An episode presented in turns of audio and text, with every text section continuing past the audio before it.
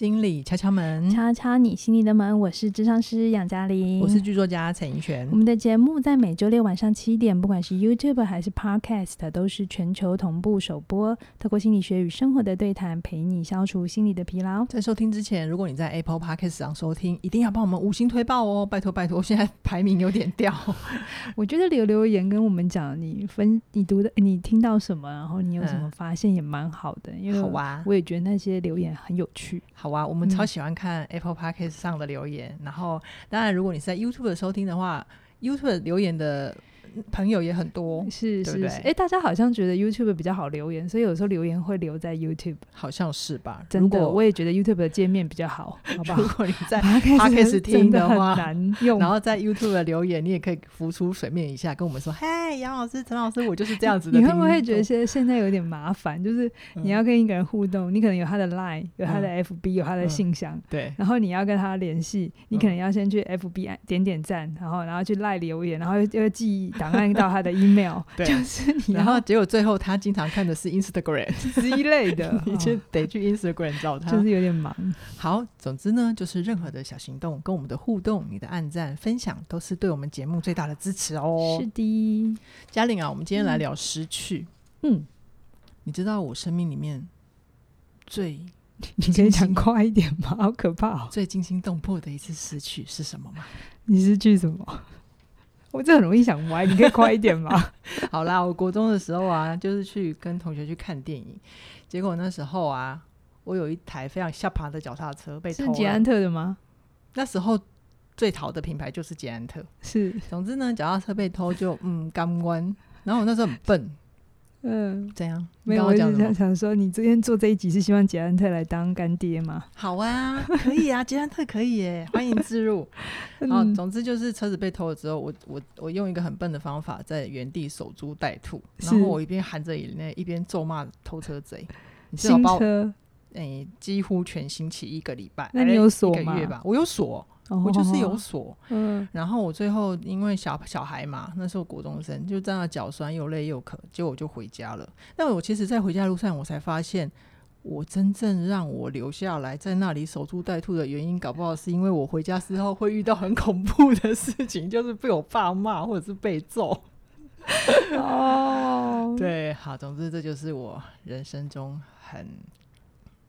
嗯，很情绪折腾的失去，很很印象深刻的失去。对对对，那这一个失去有让你后来有什么体会跟发现吗？对，他对我的影响，他就又变成两极化。我就觉得我那个时候当时还真的是小孩的状态，就是非黑即白，因为失去过很痛，对不对？是是。我后来就会很谨小慎微的去购后我要的东西，哦，就会抓得紧紧的。有有有，抓就是你有时候有点慢。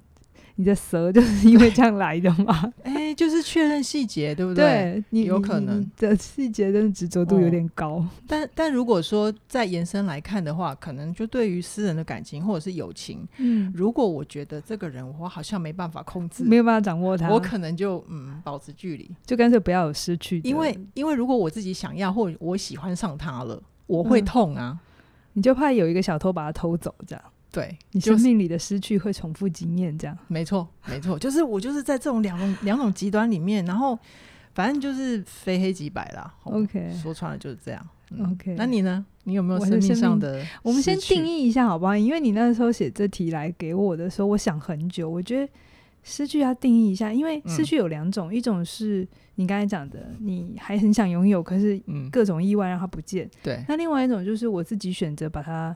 呃，丢掉或割舍，哦、它也是一种失去。它现在不在我的生命里嘛？哦，它也，我就曾经拥有过，它现在没有，这也叫一一种失去嘛？嗯嗯，嗯对，所以我觉得现在你就可以讲你自己自己印象深刻的失去就好啦。我先说，如果是我自己选择把东西呃割舍，嗯，这种东西对我来讲没有难度。我知道你很会断舍离，就是嗯。我我我还好，那如果你说我们定义一下那个失去，是你还想要它，嗯哼，可是突然没有了，嗯，而且不预告，而且不不管你的主观感受就没了这样子，嗯，嗯，这个问题我真想很久，嗯，我发现我对于具体的东西或物质的东西比较没有执着就算我很喜欢的一件衣服啊、钱包啊。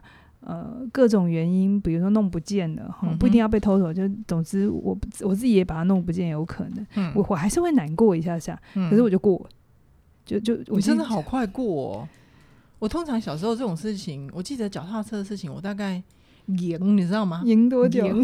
就是那个心头没有了三个月了。哦，就是我会一直受那个的困扰。你同学的脚踏车也被偷了，你就没有啦。我那时候没有这种心思啊，也没有发生同学这种事啊。哦，对啊，我还好呢。哦，好。但是如果你问我生命中，很大的失落、失去，除了失去亲人之外，因为我们聊过很多次，嗯、我就不想再聊亲人。好，我觉得有一个经验是，我在出本来要出我的第一本书的时候，嗯嗯、因为那个那个契机是因为我的论文写得还不错，得全国大奖嘛，嗯嗯，然后那个题目很新，所以那个出版社刚好在做相关的议题，就希望我把那个论文的发现写成。一般大众读物这样子，嗯、就是你们在书店可以买得到的那种书。嗯嗯嗯、然后我当然很开心啊，因为就觉得、嗯、耶，你要当作家了。对。然后我就你要出名啊，我就很认真哦，因为我做事就很快嘛，就我赶快改给他们。然后我记得改了一版、二版，他们给我的意见回来，我就再改。我记得到第三次吧，然后就有一次，嗯、那时候我在桃园工作，然后他约我在台北公司开会，嗯、然后我以为是见面聊比较清楚。嗯，就那一次去坐下来没有多久，对方的出版社社长就用很委婉的方式说：“嗯，呃呃，跟他们要出版的风格不同。”我心想，这种事情是什么意思？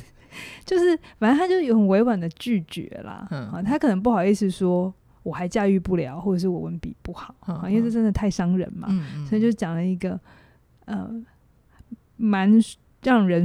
觉得合理的理由这样子，可是最终就是我失去了这个出版的机会。OK，那我记得那时候是七月，嗯，七月通常很热，对不对？对，我真的永远记得我走出那个大大厦的时候，我全身是冰冷的。嗯，你确定不是刚刚冷气太冷？应该不是，就是我整，就是我走出来，然后整个是冰冻的。我瞬间有一种血液被抽干的感觉，然后我一直脑子轰，就是那个耳鸣，真的我不知道。刚刚到底讲了什么？然后我惊艳了什么？就是那一刻，就是有一种瞬间被，就应该看到，就就像你的脚踏车被发现它不见的感觉。就是我看见那个位置是空的时候，我脑袋也被炸空了。对，网友会说声音太大声？对不起。对，就是这是我印象深刻的。OK，对，非常深刻的一个失去的经验。嗯，那那如果你现在回想的话，嗯、比如说我我刚刚回想那个失去，嗯、他好像就是在教会我，就是凡事不可以过犹不及，嗯、就是我发现我自己的非黑即白的状态嘛。嗯，那你呢？如果说就出版社这件事情，它让你学会的是什么？我学会有，嗯，我觉得我我必须说，我们并不是马上就好起来。嗯嗯。呃，那个那个，哎、欸，对，我的脚踏车三个月啊，你的那个那件事情，我那个挫折的经验，应该有一两年、两三年这么久哦。就是我对写作是完全没有信心的，嗯嗯，嗯然后我觉得自己就不做不来啊，嗯、或者是觉得生命里有一个很大的梦想是被人宣告死刑。到这么严重，真的是非常非常大的。我觉得那个跟我的从小的经验也有关系，因为从小我的经验就是我只要要做，你就没有你要不到的东西，对不对？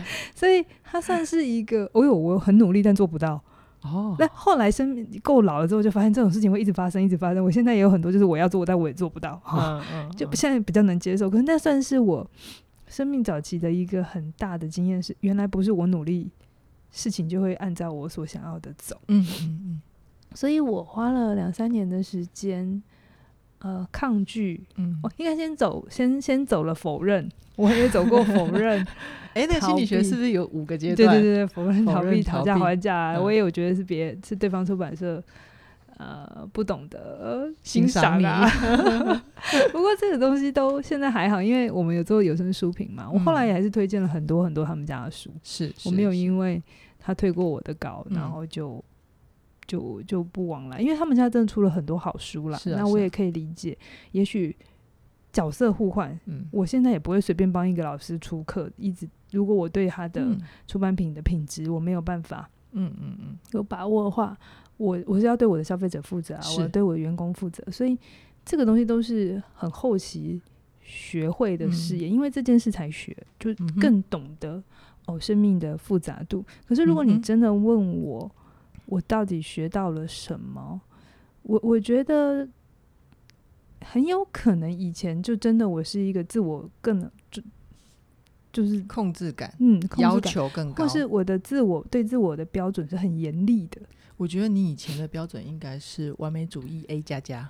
对，如果我没有读心理学的话，嗯，如果我大学一路这样上去，轩宁就问我啊，他说如果不是没有读心理治疗师，嗯、我现在会干嘛？央行总裁，屁啦！我觉得。我觉得，呃，有可能要混到一个在金融业有不错的位置，应该是不难。嗯，可是我猜我的性格会非常的拍到顶、扭曲，对 对，会很不好相处。嗯，然后会有很多的标准。我现在读了之后，我标准还是都这么多了。如果没有读的话，应该是。更会把这些没有消化的东西丢出去了。嗯，我觉得，因为因为传统的教育没有教我们学会处理这些事情。嗯，那如果你说走了这么一大趟，因为这件事已经十多年了，嗯，是十多年前的事情。我学会的事情叫做有机会来，还是都去把握吧。嗯，嗯，你可能就会觉得以后就不要了啊，因为避免自己受伤嘛。我以前的状态，但是我现在就会是。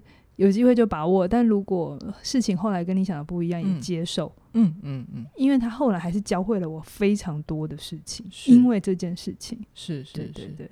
嗯，所以我在杨老师身上听到的就是，呃，发生失去的事情，我们还是可以坦诚的接受自己的失落跟情绪。我突然想到一件一句话：？人生不是得到就是学到嘛？哦，对对，没有得到不就失去嘛？对不，对，那就是学到了嘛。嗯，好。其实我我刚刚听到这边，我又在想那个在更深背后的东西，就是我最近又有一个体会啦，也是关于失去，可是它比较不是物质上的失去，就是就是因为我小时候跟我的大侄子，嗯，就是有生活过一段时间，然后我们其实感情很好。嗯，然后我以前对他的影响力，应该就是他的全世界。哦，我 这个姑姑这么有影响力哦！对对对，就是他会毫无怀疑的奔向我这个大姑姑这样子。嗯，然后最近就是常常传讯息给他，已读不回，所以我就有一点点失落，这也是某一种程度的失去。可是我又静下心来问我自己，那就算你把那个影响力要回来了，然后我要干嘛？就证明你在他心中是个独特的大人啊，对吧？嗯，我不知道哎、欸，就是我不确定是，但但就是我我就问我自己，如果说我对他的影响力又恢复到像以前小时候的样子，那在他有任何需要的时候，我都可以回应他，我都可以满足他嘛？嗯，然后我突然发现，我觉得我应该还是会说，你要不要去找你爸妈？我听过一个。一个案例，嗯，这也给我很大的警醒哈。你刚才讲关于是关系互动的是，跟我们上一集谈 Emily 有点像，就关系变化了。嗯，那我们能不能接受这个变化？嗯哼，我读过一个案例是，掌控欲越高的人，嗯，他在小的时候跟孩子的互动会是好的。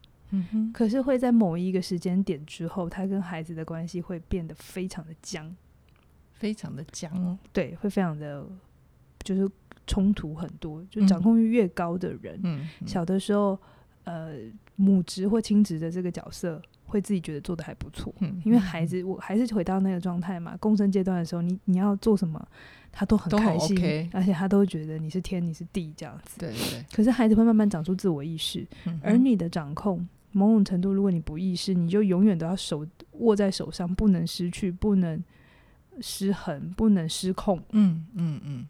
那你会开始在孩子有意识，大概两岁、三岁之后，你们之间的冲突会非常非常非常的多。嗯。然后你会觉得孩子变了，那孩子也会觉得那个他曾经很喜欢的大人不一样了。嗯。所以哎，为什么要讲到这？所以你刚才讲的时候，我突然，你刚才说你意识到你对于你侄子。对，影响力不再像从前那样，嗯，然后你也觉得你好像要接受，因为如果他真的像以前一样全心全意，就是仰望着你，你也吃不消嘛。对对对对对，嗯，就是就是我发现，其实我们还是拉回今天的主题是失去啦。嗯、就是我我只是在想，面对失去，我们可以怎么思考？嗯，就好像我刚刚一开始讲的那个脚踏车失去的例子，嗯。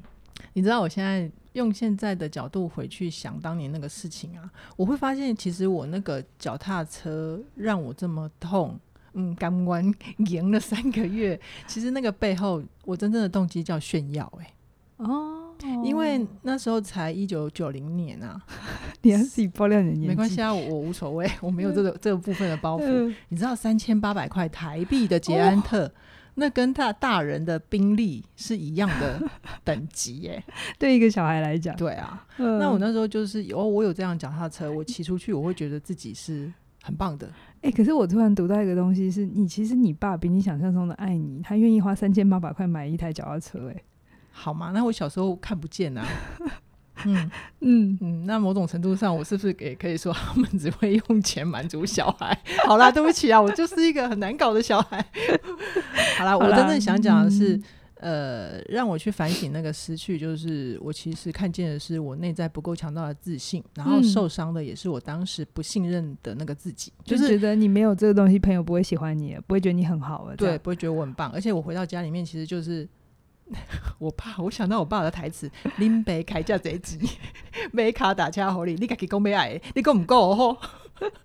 就是会被指责，会内外夹攻，对，然后又觉得哦，那我这样子又不被爱了。就是小时候不懂得去梳理那个情绪，所以就会很复杂，全部都揪在一起。所以你就会很害怕失去，对不对？因为失去让你惊艳到，就是你的自尊会不见，然后你还要接受处罚，对。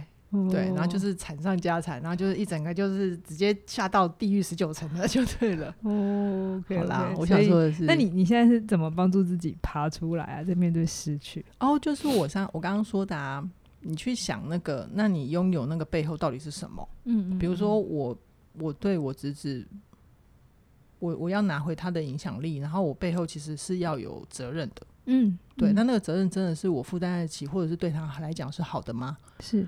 就就就可以止住了哦，哦。那脚踏车就是我其实背后是炫耀，但是我真的有这么需要那个东西来来来彰显我自己这个人的价值吗？嗯，现在其实也不需要。哎、欸，那你这样讲，我觉得我当年会觉得很冰冷，哦、就走出出版社，觉得世界被掏空，也有可能我也有炫耀的成分，嗯、真的、啊。因为谁不想要很年轻就当作家？嗯、然后。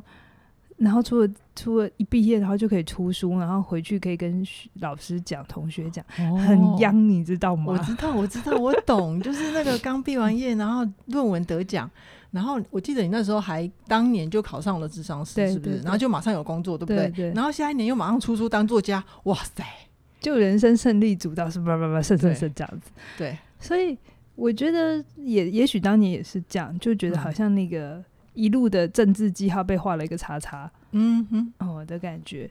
那我我还说，我真的也花蛮多时间消化这个，嗯，说失败吗？好，嗯、可是我后来也很感谢，我非常非常感谢。我现在真的都会跟别人讲，嗯、你人生早一点遇到一些重大挫折，对你来讲是好事，非常好。像因为我我我我那时候写作就遇到瓶颈嘛，嗯嗯嗯，所以我后面花蛮多年的时间。自己练笔，嗯嗯，然后去很认真的写，然后到后来真的可以出书，后来就不知道为什么出书跟下蛋一样，一年一本、两本、三本这样子，嗯嗯嗯。然后到我后来对于写作也比较有信心了，我们一起开了写作小学堂嘛，对不对？如果没有当年的退稿，我应该没有今天，不会激起你那个。这么这么渴望的动力，而且我没有办法教别人写作。OK，我能教别人写作，是因为我当年写不好，嗯，不是因为我一开始就写得很好，嗯，所以我会很知道学生有时候交作业来，我会知道他卡在哪里.